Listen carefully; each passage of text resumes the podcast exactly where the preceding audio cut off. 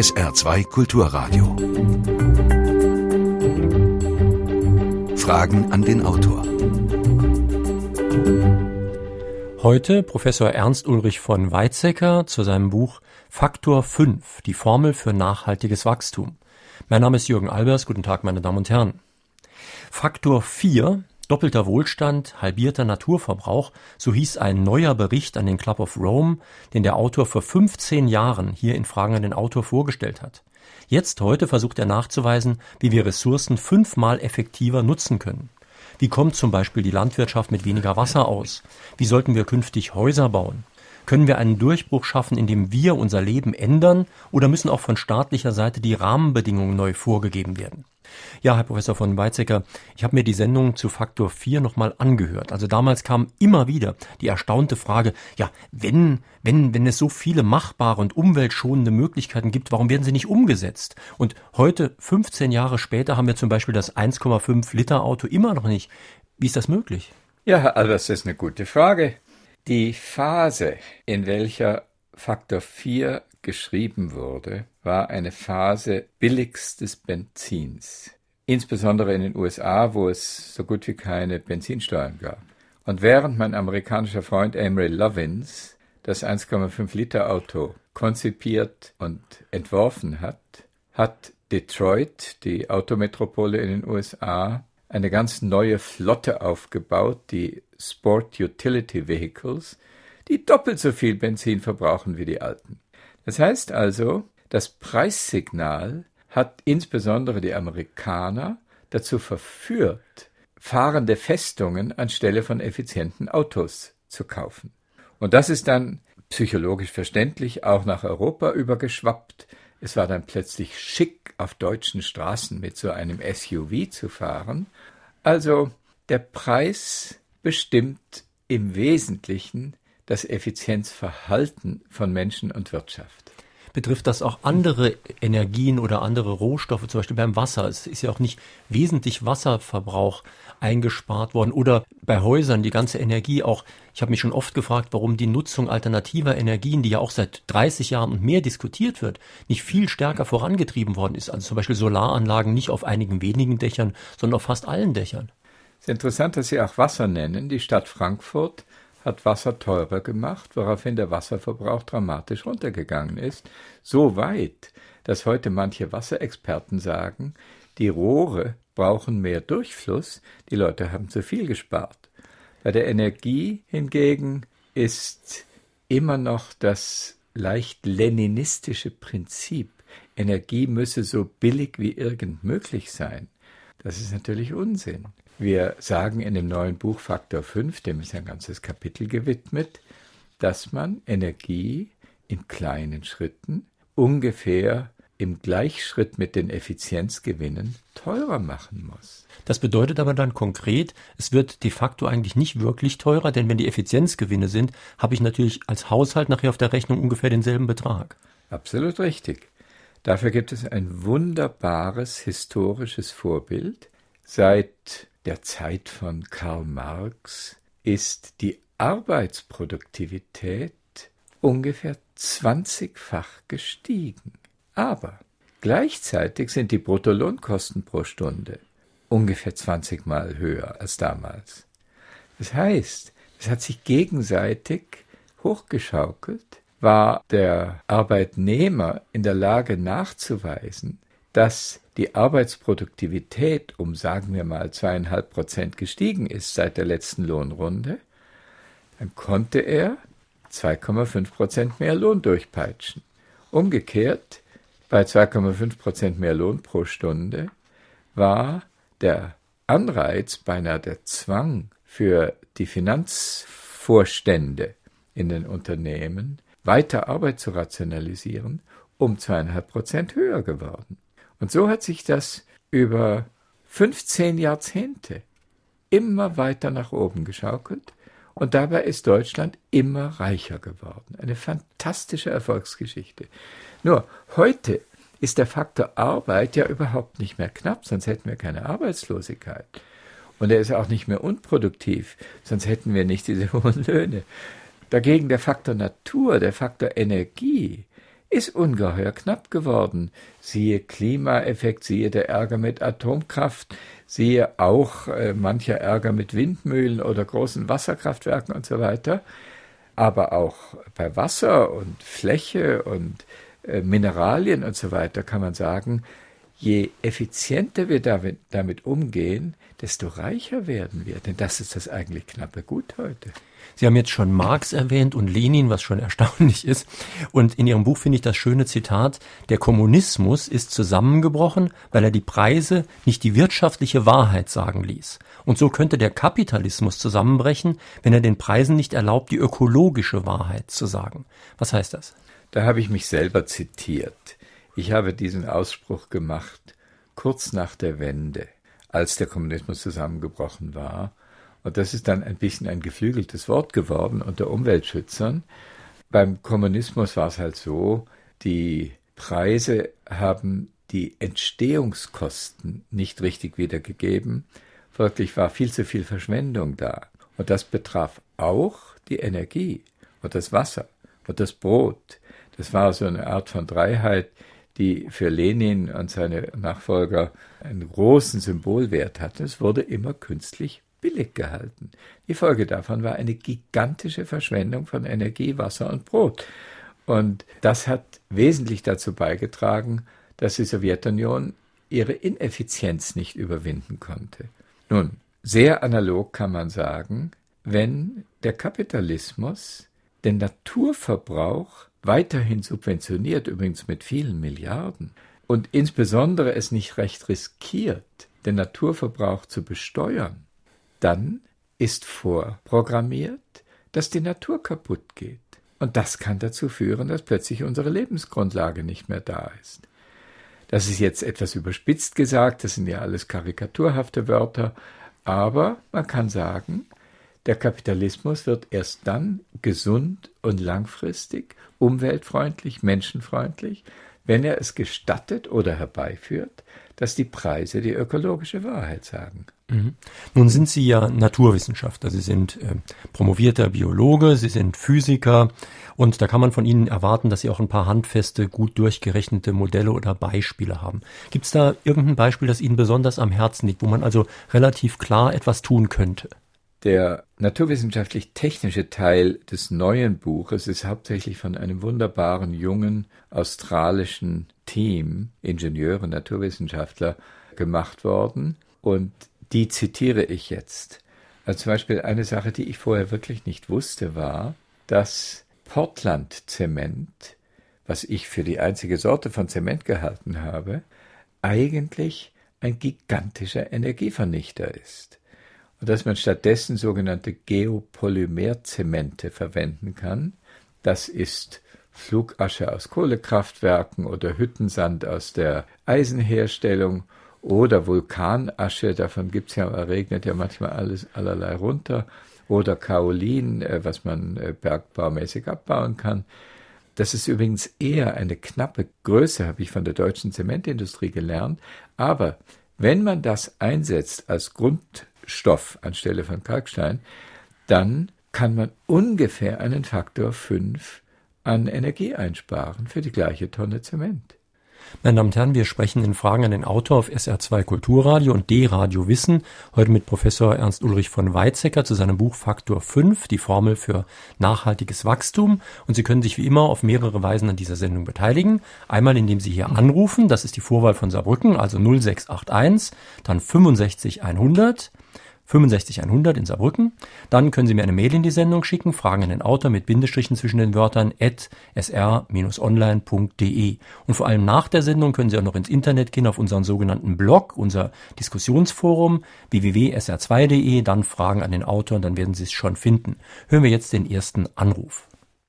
Welches wäre aus Sicht des Autors die wichtigste Weichenstellung in Richtung Nachhaltigkeit, die von der Politik getroffen werden müsste? Man ist versucht, auf diese Frage mit technischen Einzelheiten zu antworten, und da würde man vermutlich sagen, wie das auch die Bundesregierung tut, die Gebäudesanierung in Richtung Passivhaus, das ist ja eine deutsche Entwicklung von Wolfgang Feist, das bringt am meisten. Das ist eine gute Antwort, Aber ich habe noch eine andere Antwort, die lautet, die langsame, langfristig voraussehbare Verteuerung von Energie, und zwar sozialverträglich langsam, so dass der durchschnittliche Energiekostenanteil pro Monat nicht steigt. Das würde dazu führen, dass alle Investoren, insbesondere langfristig Disponierende, sagen, oh, effizient wird von Monat zu Monat rentabler. Also da müssen wir einsteigen. Und das wäre auch für die deutsche Volkswirtschaft und die deutsche Technologieführerschaft eine glänzende Geschichte, denn da würden wir anderen Ländern davonrennen. Hans Mehringer aus Bochum fragt per Mail, wie kann in Zukunft die Umweltbelastung wirklich entscheidend reduziert werden, wo doch heutzutage in der Gesellschaft vielfach Maßlosigkeit und Gier an der Tagesordnung sind? Denn bedeutet fünffach effektivere Nutzung von Ressourcen nicht auch gleichzeitig mehrfachen Verzicht? Böses Wort.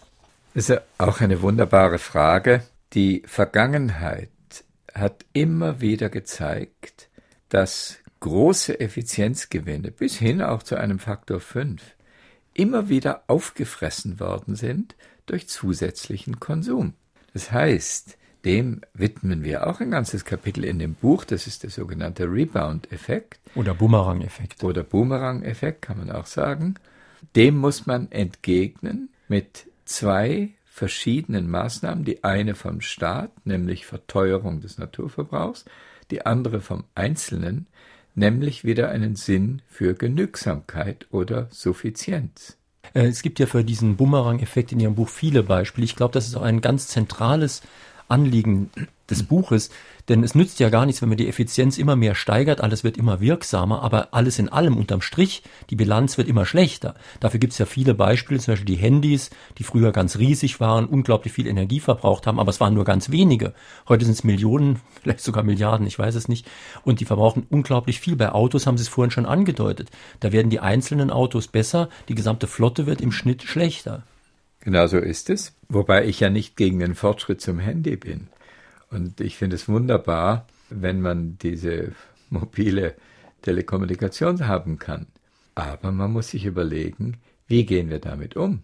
Die Firma Nokia und andere haben das auch längst begriffen und die versuchen jetzt ein systematisches Stoffrecycling.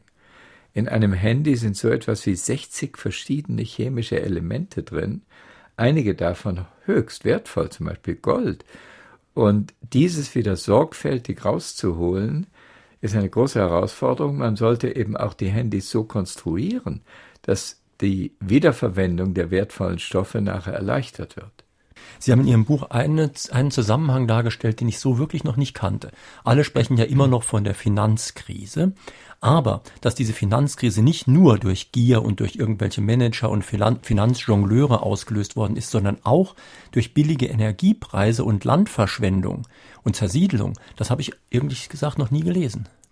Wissen Sie, ich habe in der Zeit, als sich diese Krise zusammenbraute, in den USA gelebt. Und dann las ich in den Zeitungen, da sind wieder Zehntausende aus ihren Häusern ausgezogen, sind in Wohnwagen umgesiedelt in der Nähe des Arbeitsplatzes, weil sie sich das Pendeln nicht mehr leisten konnten, mit etwa 50 Meilen oder 80 Kilometer Entfernung zum Arbeitsplatz. Und dann kann man sich natürlich, wenn man auf so Grundstücken versteht, ausmalen, was mit dem Hauswert passiert, wenn die Leute ausziehen, weil sie sich nicht mehr leisten können. Das ist natürlich in den Keller gerutscht. Und dann gab es parallel dazu ja die Niedrigzinspolitik des Notenbankchefs Greenspan. Das heißt also, der Hausbau auf Pump wurde geradezu angestachelt von der Notenbank, was sehr töricht war, wie man heute weiß. Und das heißt, diese ganzen Häuser, die waren auf Pump gebaut, verloren ihren Wert, dann waren nur noch die erstrangigen Hypotheken was wert, die nachrangigen Hypotheken, die sogenannten Subprime Mortgages, waren nichts mehr wert, das war Börsenschrott. Und dann sind die Hypothekenbanken zusammengekracht und in der Folge davon dann diejenigen, die das Risiko der Hypothekenbanken abgesichert haben. Allen voran Lehmanns, aber auch Bear Stearns und viele andere. Das heißt also, die ganze Finanzwelt ist zusammengekracht, weil die Häuserwerte nicht mehr stimmten. Und die stimmten nicht mehr, weil, um jetzt ganz vorne anzufangen, die Energiepreise und speziell die Benzinpreise viel zu niedrig waren. Das hat die Leute geradezu verführt, aufs Land zu ziehen, hat dort zu einer Zersiedlung geführt. Und das wiederum wurde dann alles unmöglich gemacht, als die Energiepreise stiegen. Und das ist ja abzusehen gewesen, dass die irgendwann wieder steigen müssen. Ich frage mich nur in dem Zusammenhang, wie sieht das da mit unserer Pendlerpauschale aus? Die lockt die Leute ja eigentlich auch nach draußen. Die habe ich immer für politischen Unsinn gehalten. Es ist zwar psychologisch in der Demokratie verständlich, dass man so etwas fördert, aber das ist nicht nachhaltig. Man sieht es ja auch an den Grundstückspreisen heute in Deutschland. Wer JWD ein Häuschen sich gebaut hat oder gekauft hat, der ist traurig über den Verfall des Wertes. Während in den Innenstädten die Gebäude wieder wertvoller werden, das war schon vor 30 Jahren absehbar. Aber damals lebte man unter der amerikanisierten Hoffnung, dass Zersiedlung im Prinzip etwas Wunderbares, etwas Gutes ist. Das Häuschen im Grünen, das hatte ja einen richtigen emotionalen Wert, versteht man ja auch. Und darüber hat man dann versäumt, in den Städten genügend Grün zu haben. Hören wir eine telefonische Anfrage. Mit der gegenwärtigen Materialschlacht, und dazu gehört auch die in den Köpfen vieler fest verankerte und von der Werbung erfolgreich gefestigte Vorstellung, Glück aus der Menge dessen, was man konsumiert, zu beziehen, verbauen wir uns Lebensqualität und Zukunft. Ob es gelingen wird, Wertebewusstsein und Ethik deutlich mehr als gegenwärtig in unser Leben einzubeziehen, aber auch zum Bestandteil politischen Handelns zu machen, wird letztlich über unsere Zukunft entscheiden. Teilen Sie diese Einschätzung? Das ist wunderbar formuliert, viel hübscher, als ich es in dem Buch formuliert habe. Aber also ganz herzlichen Dank. In der Tat geht das ganze Buch darüber, wie unsere Generation und erst recht die Generationen unserer Kinder und Kindeskinder überleben können. Das sind ganz ernsthafte Dinge. Und dafür ist es sehr wichtig, eine Ahnung von der Begrenztheit des Öls, der Kohle und auch der Begrenztheit der Aufnahmekapazität des Himmels äh, für unsere äh, CO2-Emissionen zu haben und zu wissen, dass diese Verschwendungszivilisation gar nicht überlebensfähig ist. Genauso darf man es ausdrücken. Sie haben das wunderschön formuliert. Das betrifft ja sehr viele Lebensbereiche, auch sehr konkrete Dinge, wie zum Beispiel unsere Essgewohnheiten. Sie haben die Landwirtschaft erwähnt. Da steht im Buch, dass die Tierhaltung der Welt mehr Treibhausgase ausstößt als der Transportsektor. Kann man erstmal fast gar nicht glauben, aber wenn man weiß, welche riesigen Massentierhaltungen eben nicht nur geplant, sondern oft auch noch gefördert werden, dann kann man sich schon vorstellen. Und das kommt ja wiederum auch daher, dass wir uns völlig unsinnigerweise und auch ungesunderweise angewöhnt haben, dass jeden Tag Fleisch auf den Tisch kommen muss. Das ist völlig richtig, wobei man bei der Landwirtschaft auch andere Treibhausgase berücksichtigen muss als das CO2. Da geht es um Methan, was Kühe ausscheiden aus dem After, und es geht um die Stickoxid, was vor allem durch die Düngung mobilisiert wird und äh, ein paar andere weniger wichtige Treibhausgase.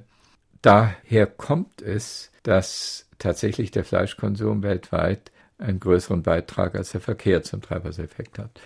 Aber man darf das Thema Verkehr auch nicht unterschätzen.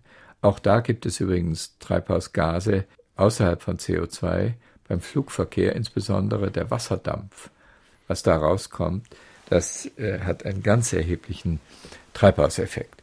Ja, Lebensgewohnheiten wieder umstellen, so dass wir gesünder leben und umweltfreundlicher. Sie haben vorhin schon angesprochen, dass eben der Verkehr besonders in den USA schlecht organisiert ist, weil eben die Benzinpreise so niedrig waren. Nun wird ja oft gesagt, wenn man Energie verteuert und so weiter, schadet das den Arbeitsplätzen, dann schadet das der Wirtschaft. Aber gerade das Beispiel Verkehr und USA zeigt doch, dass die niedrigen Benzinpreise dazu geführt haben, dass die US-Autoindustrie heute weit hinter der europäischen zurückliegt, die viel früher umsteuern musste und auch die japanische auch. Das heißt, die Wirtschaft wurde sogar gefährdet vielleicht dadurch. So kann man es ausdrücken. Modernisierung und Wettbewerbsfähigkeit hängen sehr eng zusammen mit Realität in Bezug auf die Energiepreise, diese amerikanischen Benzinpreise, die waren ja vollkommen unrealistisch. Die taten so, als sei der Preis lediglich durch das Auspumpen von Ölvorräten determiniert und noch ein bisschen äh, Transport und äh, Raffinerie und äh, Unternehmensgewinne und dann kommen lachhaft niedrige Preise zustande. Wenn man die langfristige Begrenztheit dazu nehmen würde, dann müsste man mindestens die europäischen Benzinpreise bekommen. Hier ist gerade eine kritische Mail eingegangen von Martin Hohenhorst aus St. Wendel. Er meint, auf einen Grundwiderspruch bleiben Sie die Antwort schuldig. Und zwar, alle Effizienztechnologien sind zunächst einmal sehr viel materialintensiver als herkömmliche Technologien. Beispiel, in einer einzigen Windenergieanlage mit 2,3 Megawatt Leistung stecken Materialien im Gesamtgewicht von fast 1000 Tonnen in Form von Beton, Stahl, Kunstharzen und Kupfer. Verglichen mit herkömmlichen Kraftwerken ein hoher Materialaufwand pro Einheit Strom, entsprechend für Photovoltaik, Solarthermie, Hybridfahrzeuge. Deshalb werden uns alle Effizienzfortschritte nicht wirklich weiterbringen. An mehr Suffizienz, also Genügsamkeit, führt deshalb kein Weg vorbei. Eine exzellente Beobachtung, ich bin sehr dankbar dafür. Man darf sich nicht auf Energie alleine beschränken. Man muss auch die Stoffströme mit berücksichtigen. Das hat mein Freund Friedrich Schmidt-Bleek seit 20 Jahren betont. Und die ökologischen Rucksäcke berücksichtigen, die in einer Windmühle oder in einem Katalysator drinstehen und so weiter. Man muss es gemeinsam optimieren. Man kommt dann schon durchaus auf Nettoeffizienzgewinne. Aber der Rebound-Effekt, den der Schreiber natürlich auch im Kopf hat, bedeutet, dass diese Effizienzgewinne sehr häufig wieder verfrühstückt werden, also auch Genügsamkeit einkehren muss. Als Jürgen Trittin vor etwa einem Jahrzehnt von einem Benzinpreis von 5 Euro gesprochen hat, wurde das als eine Bedrohung für die Wirtschaft und für den Verbraucher empfunden. Könnten Sie an ein paar Beispielen zeigen, dass Ihre Vision vom Faktor 5, Sie waren übrigens schon mal bei Faktor 6 oder 7 in einigen Äußerungen, keine Bedrohung ist, sondern geradezu eine Zukunftshoffnung. Zunächst glaube ich, Herrn Trittin ein bisschen in Schutz nehmen zu müssen. Ich glaube, erstens, das war damals 5 D-Mark und nicht Euro. Und zweitens war es nicht Herr Trittin, sondern eine Dame äh, aus dem Kreis der Grünen. Aber das macht ja Ihre Frage nicht wertlos.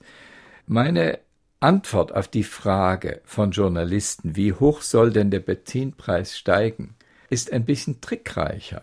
Die Antwort ist so hoch, wie die Effizienzgewinne es uns erlauben. Wenn das Auto plötzlich nur noch einen Liter braucht pro 100, dann sind fünf Euro pro Liter gar kein Schreckgespenst mehr. Dann ist der gefahrene Kilometer nicht teurer als heute. Trotzdem, ich wäre ja politisch sofort tot, wenn ich heute von fünf Euro pro Liter reden würde. Also ich spreche von einer Dynamik, die gut fürs Volk ist, die vielleicht schlecht für Saudi-Arabien ist, äh, wenn die uns furchtbar viel äh, Öl verkaufen wollen, aber die mit Sicherheit Deutschland und auch das autofahrende Deutschland reicher macht. Eine Hörerin aus Mackenrott, Gudula Loch, fragt, welche Rahmenbedingungen müsste der Staat nach Meinung des Autors vorgeben, damit wieder alle am Wohlstand teilnehmen können und damit unsere Gesellschaft wieder gerechter wird? Sie haben ja vorhin schon angedeutet, so ganz ohne soziale Komponente geht es ja nicht bei der Sache. Das ist völlig richtig. Und wenn ich sage, im Durchschnitt soll der Effizienzgewinn der Maßstab für die Energiepreisverteuerung sein, dann müsste ich nunmehr ergänzen, es geht auch darum, an einigen Stellen bestimmte Sozialrabatte zu machen. Das hat einen einfachen Grund. Die Ärmeren im Volk sind typischerweise diejenigen, die am technischen Fortschritt später teilhaben als die Reicheren. Das heißt also, gegenüber den Ärmeren wäre es gemein, wenn man die Effizienzfortschritte der Reicheren zum Maßstab für die Energiepreise der Ärmeren macht. Also die können sich den neuen, die neue Waschmaschine, den genau. neuen Eisschrank und so weiter ja. später leisten. Und deswegen ist es absolut gerechtfertigt, wenn man sagt, ja, da kann es fünf oder zehn Jahre Sozialrabatte geben, bis der technische Fortschritt in allen Schichten der Bevölkerung angekommen ist. Eine spannende Frage, die Sie in Ihrem Buch auch stellen, ist, wie können positive Veränderungen durchgesetzt werden? Da gibt es natürlich Ökosteuern. Sie nennen eine schwedische Baunorm schon von 1975 oder in Japan gab es ein Top-Runner-Programm, also eine Ausrichtung immer nach dem jeweils Besten, an den sich alle orientieren mussten. Was bevorzugen Sie da? Es ist gut, wenn man die ganze Palette der Instrumente im Kopf hat und dann dasjenige macht, was A zielführend ist und B gerade politisch durchsetzbar. Also unter den japanischen Bedingungen war dieses Top Runner Programm recht gut durchsetzbar. Das bedeutet nämlich, dass innerhalb einer Markenkategorie der energieeffizienteste Kühlschrank zum Beispiel oder Motorrad oder, oder so etwas zum Top Runner gekürt wird. Und dann müssen alle Konkurrenten im Laufe von wenigen Jahren dessen Energieeffizienz erreichen. Oder sie kriegen Strafen. Zunächst einmal werden sie vom Staat gescholten, was in Japan eine fürchterliche, fürchterliche Einbuße ist. Und damit geht dann die ganze Karawane in Richtung des energieeffizientesten. Das ist nicht ganz die europäische Mentalität, obwohl es viele Versuche seitens des Bundestages und der Europäischen Union gegeben hat, das System zu kopieren. Bei uns sind Gebäudestandards oder die CO2-Gramm-Grenzwerte für die Autoflotte bei Autoherstellern eine durchsetzbare Norm gewesen, nur die ist nicht gefeit gegen den Rebound-Effekt. Also wenn wir anstelle von sehr CO2-intensiven Autos elegantere Autos bauen, damit aber dann doppelt so viel fahren, ist ja nicht viel gewonnen für das Klima. Das heißt, es muss zusätzlich die Art ökologische Steuerreform da sein, die eben bestimmte Energiepreise verteuert. Voraussehbar, langfristig, wie Sie das sagen. Ja, das Preissignal ist, wie man in der Mathematik gerne sagt, die einhüllende. Das fasst das Ganze in eine vernünftige, langfristig brauchbare Röhre zusammen. Und die Details, die kann man dann auch mit technischen Normen machen und auch dem Markt überlassen in gewissem Umfang. Man braucht eine gewisse Garantie als Investor, dass ein bestimmter Preispfad politisch durchgehalten wird. Fragen an den Autor mit Professor Ernst Ulrich von Weizsäcker zu seinem Buch Faktor 5, die Formel für nachhaltiges Wachstum. Nachhaltiges Wachstum ist sowas überhaupt denkbar. Muss nicht, wenn irgendwo etwas wächst, an anderer Stelle etwas schrumpfen oder weichen. Ich glaube, Gandhi hat so irgendwas so Ähnliches gesagt. Ich bin überzeugt, dass das so sein muss und gar nicht anders sein kann. Kann der Autor vielleicht dazu Stellung nehmen? Vielen Dank. Diese Frage musste ich mir natürlich selber immer wieder stellen und oft auch anhören. Das Wort Wachstum ist vielleicht etwas zu optimistisch gesagt, aber wenn wir eine Verfünffachung der Energieeffizienz im Blick haben, dann darf ruhig insgesamt sowas wie 20 Prozent Wachstum dabei sein, dann wird immer noch der Energieverbrauch gewaltig reduziert. Und im Übrigen ist das Buch ja nicht nur für Deutschland geschrieben, sondern hauptsächlich für die ganze Welt, für China. Äh, jetzt in diesem Monat kommt die chinesische Ausgabe heraus oder andere Entwicklungsländer. Und wenn man in Indien oder Ecuador oder Kamerun darüber spricht, wir müssten jetzt auf Wachstum verzichten, dann werden die sehr ärgerlich. Also das Buch ist eben ein Weltbuch und nicht nur ein deutsches Buch. Aber der Hörer hat doch insofern recht. Der Begriff Nachhaltigkeit kommt ja ursprünglich aus der Forstwirtschaft, wenn ich das richtig sehe. Und dort ist es ja ganz klar, da wächst ein Baum, das ist das Wachstum. Aber es wird auch ein Baum gefällt oder er fällt von selbst um und verrottet wieder. Und dadurch entsteht dann eine Art Gleichgewicht. Das heißt, wenn wir auf der einen Seite Wachstum wollen, was ich vollkommen in Ordnung finde, müssen wir doch auch sagen, auf irgendeiner anderen Ebene muss eben Abbau stattfinden. Ja und nein. Der forstwirtschaftliche Nachhaltigkeitsbegriff rechnet ja mit keinerlei technischem Fortschritt. Der tut so, als bleibe das über tausend Jahre immer genau die gleiche Technik. Dagegen, wenn wir zum Beispiel Licht aus einer lichtemittierenden Diodenlampe, LED, beziehen, dann verbraucht die nur noch ein Zehntel der Elektrizität, die von den alten Glühbirnen verbraucht wird. Und da hat man tatsächlich für das gleiche Licht nur noch ein Zehntel des Stromverbrauchs. Und wirtschaftlich gesehen ist das immer noch Wachstum. Die LED, die kostet ja auch Geld, bringt auch Arbeitsplätze und so weiter. Also da ist sehr wohl ein Stück weit Wachstum ermöglicht durch technischen Fortschritt. Trotzdem hat der Hörer vollkommen recht, irgendwo ist Schluss. Es muss irgendwo Genügsamkeit und Stabilität einsetzen, man kann nicht auf Dauer wachsen. Ihr Beispiel von der Glühbirne, das ist jetzt ein Beispiel für eine Maßnahme, die wir noch gar nicht so richtig angesprochen haben, nämlich Verbot. Es werden ja Sachen verboten und Sie meinen, die nächste Verbotswelle könnten zum Beispiel Plasma-Bildschirme sein, weil die wesentlich mehr Energie verbrauchen als gewöhnliche Bildschirme. Das ist also auch eine Maßnahme, über die man nachdenken könnte. Absolut. Der Plasma-Bildschirm war der Schnickschnack zur Zeit billigen Stroms und billiger Energie hat gewisse Bequemlichkeits- und Leuchtkraftvorteile, äh, die ich überhaupt nicht abstreite. Aber in einer vernünftigen Kosten-Nutzen-Abwägung muss man sagen, da wird mehr Schaden als Nutzen gestiftet, also darf man es auch verbieten. Eine andere Möglichkeit ist die Regelung durch zum Beispiel Energieeinspeisevergütungen für Strom, für Strom aus erneuerbaren Energiequellen. Dieses Gesetz, was wir hier in Deutschland, ich glaube, so ziemlich als erste auf der Welt gemacht haben, wird ja inzwischen weltweit sehr anerkannt. Sie schreiben, dass es bisher bereits 46 Länder sind, die sich entschlossen haben, das nachzuahmen. Nicht zuletzt China, was mich ehrlich gesagt gewundert hat. China ist heute der Weltführer in erneuerbaren Energien. Die Chinesen nehmen das Thema CO2 ernst. Sie nehmen sogar das Thema Begrenztheit der Kohlevorräte ernst. Oder wie man auf Englisch so schön sagt, Peak Coal. Bisher reden alle nur über Peak Oil. Also, also dem Gipfelpunkt, von dem man ab es an, ja. abwärts geht. Und die sagen, das kann nicht auf Dauer so weitergehen. Wir brauchen erneuerbare Energien. Und das war in Deutschland wirklich eine fantastische Geschichte, aufbauend auf der alten Einspeisevergütung, die noch der damalige Umweltminister Töpfer eingeführt hat, hat dann die rot-grüne Regierung das Erneuerbare Energiengesetz geschaffen, übrigens gegen erhebliche wirtschaftliche Widerstände, aber es hat sich durchgesetzt und hat der deutschen Wirtschaft ungeheuren Nutzen gestiftet und viele Arbeitsplätze geschaffen. Und die Exportwirtschaft in erneuerbaren Energien ist einer der Boomsektoren geworden.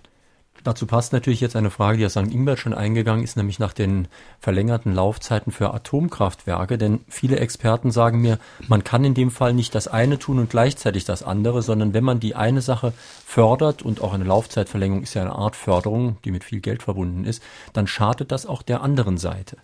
Der Hörer spricht auf eine Art von Denkfehler in dem Energieprogramm der Bundesregierung an.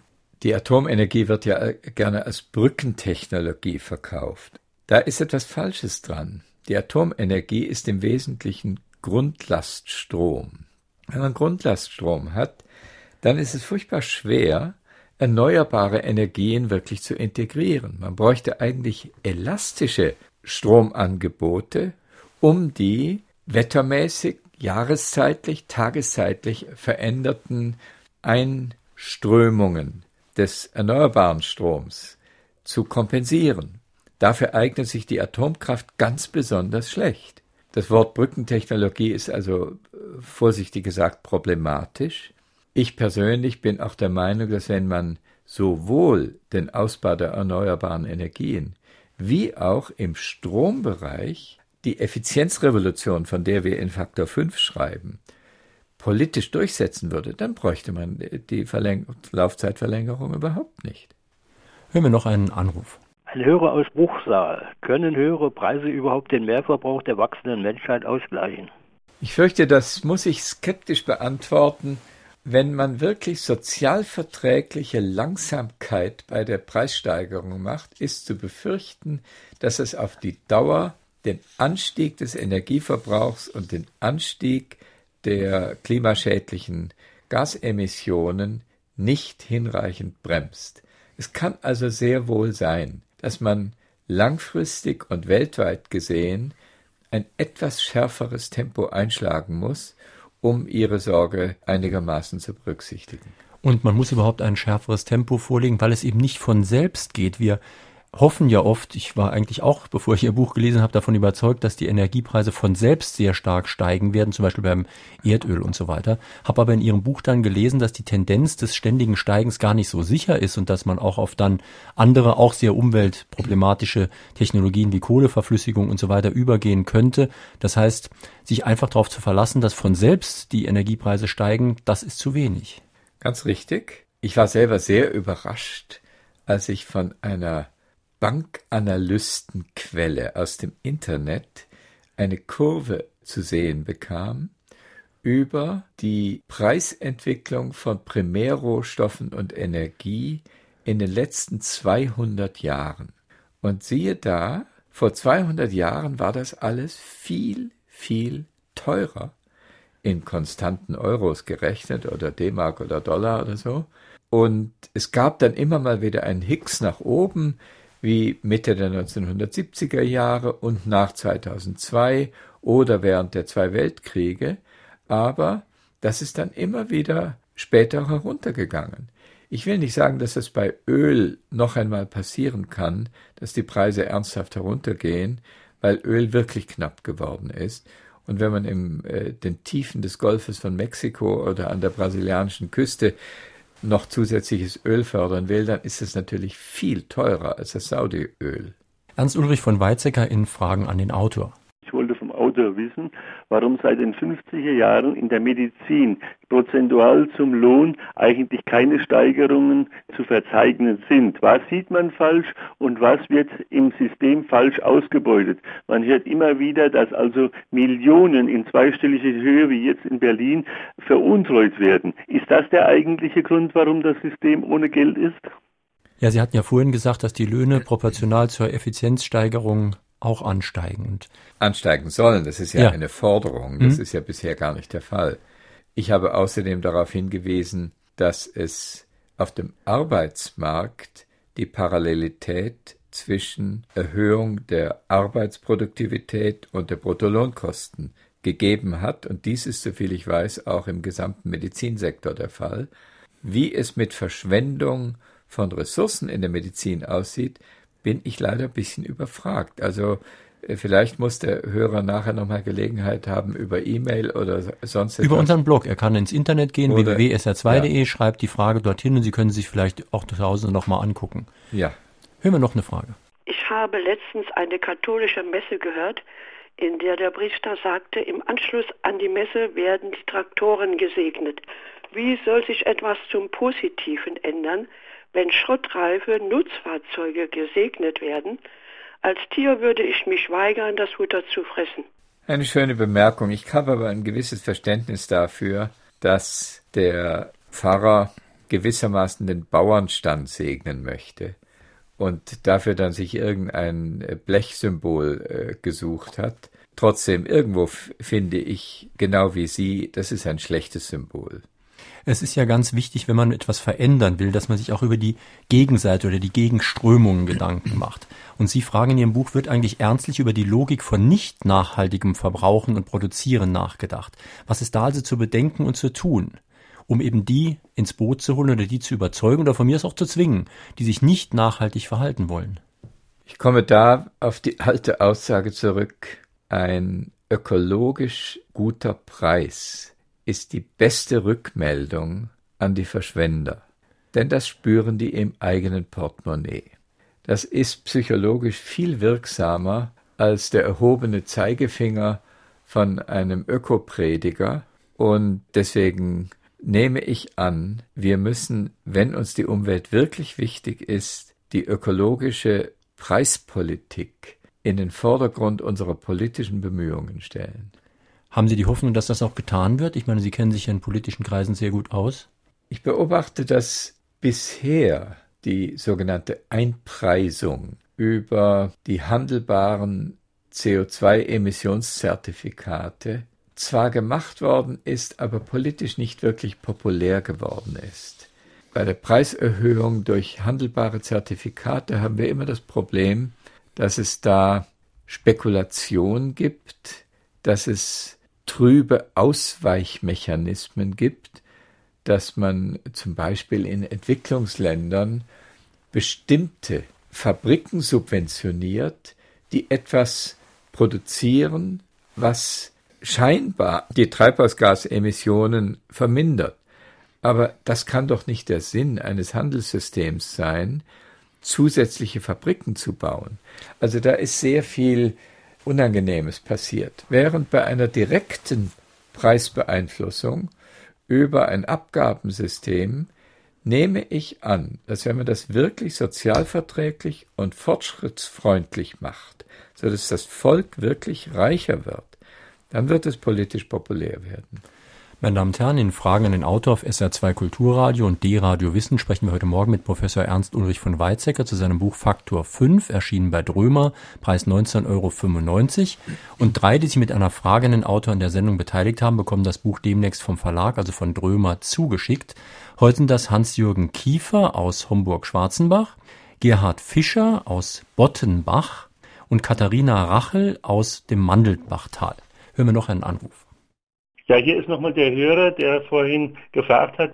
Ich wollte eigentlich fragen, warum die Effektivität in der Medizin nicht durchschlagend ist, so wie es eigentlich durchschlagend sein soll nach dem Plan des Autors. Ah ja, ich glaube, jetzt verstehe ich es etwas besser. Auch da muss ich dann wieder sagen, ich bin ja kein Arzt und ich sehe durchaus eine durchschnittliche Lebenszeitverlängerung in unserer Bevölkerung und das kann man der Medizin zugute halten. Das sind vielleicht auch Ernährungsgewohnheiten und anderes.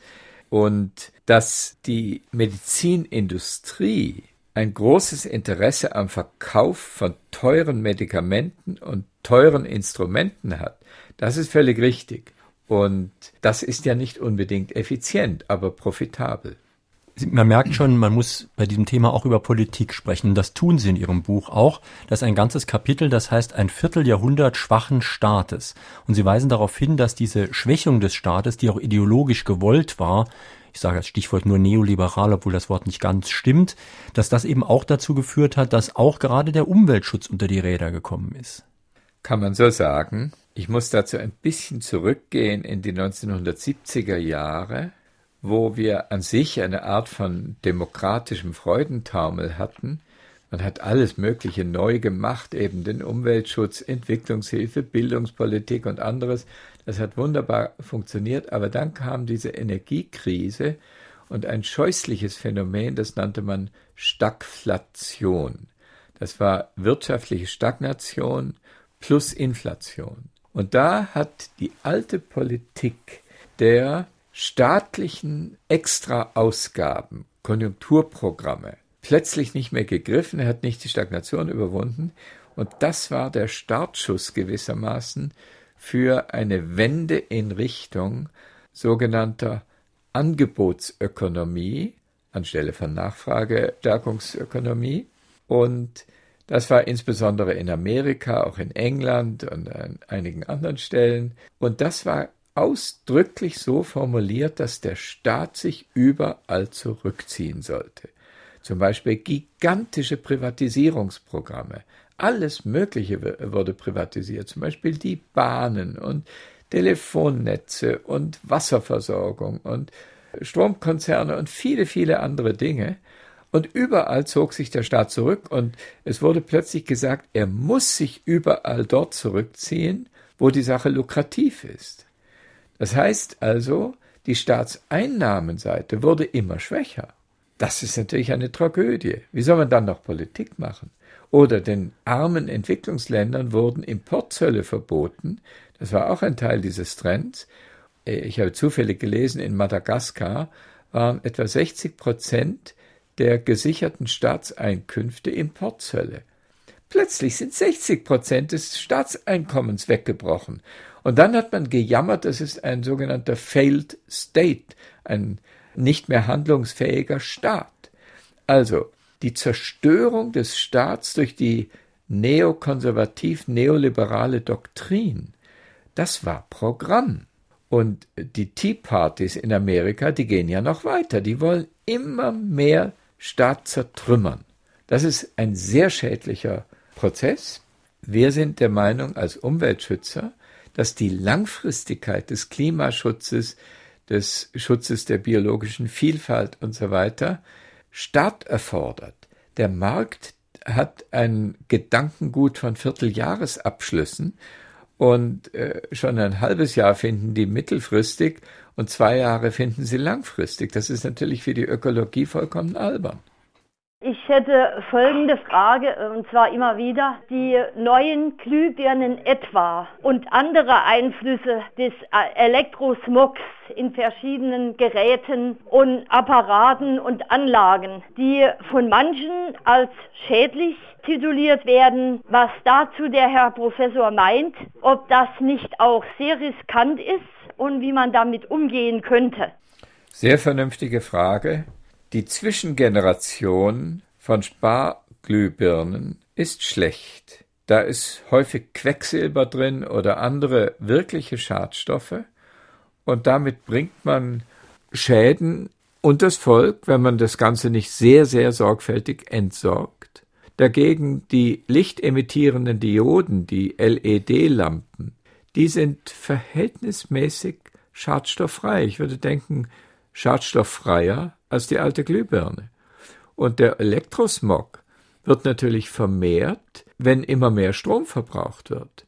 Und wenn die Effizienzrevolution, von der ich spreche, in Faktor 5, den Stromverbrauch reduziert, dann sollte im Normalfall auch der Elektrosmog vermindert werden, wobei allerdings die Handys, wenn Sie das meinen, Elektrosmog, die werden durch äh, den Faktor 5 ja nicht weggepustet. Der physikalisch nicht gebildete Mensch ist vergessen worden, kann von Weizsäcker für den Laien verständlich Vorschläge an drei Punkten machen, mit unseren Ressourcen sparsamer umzugehen.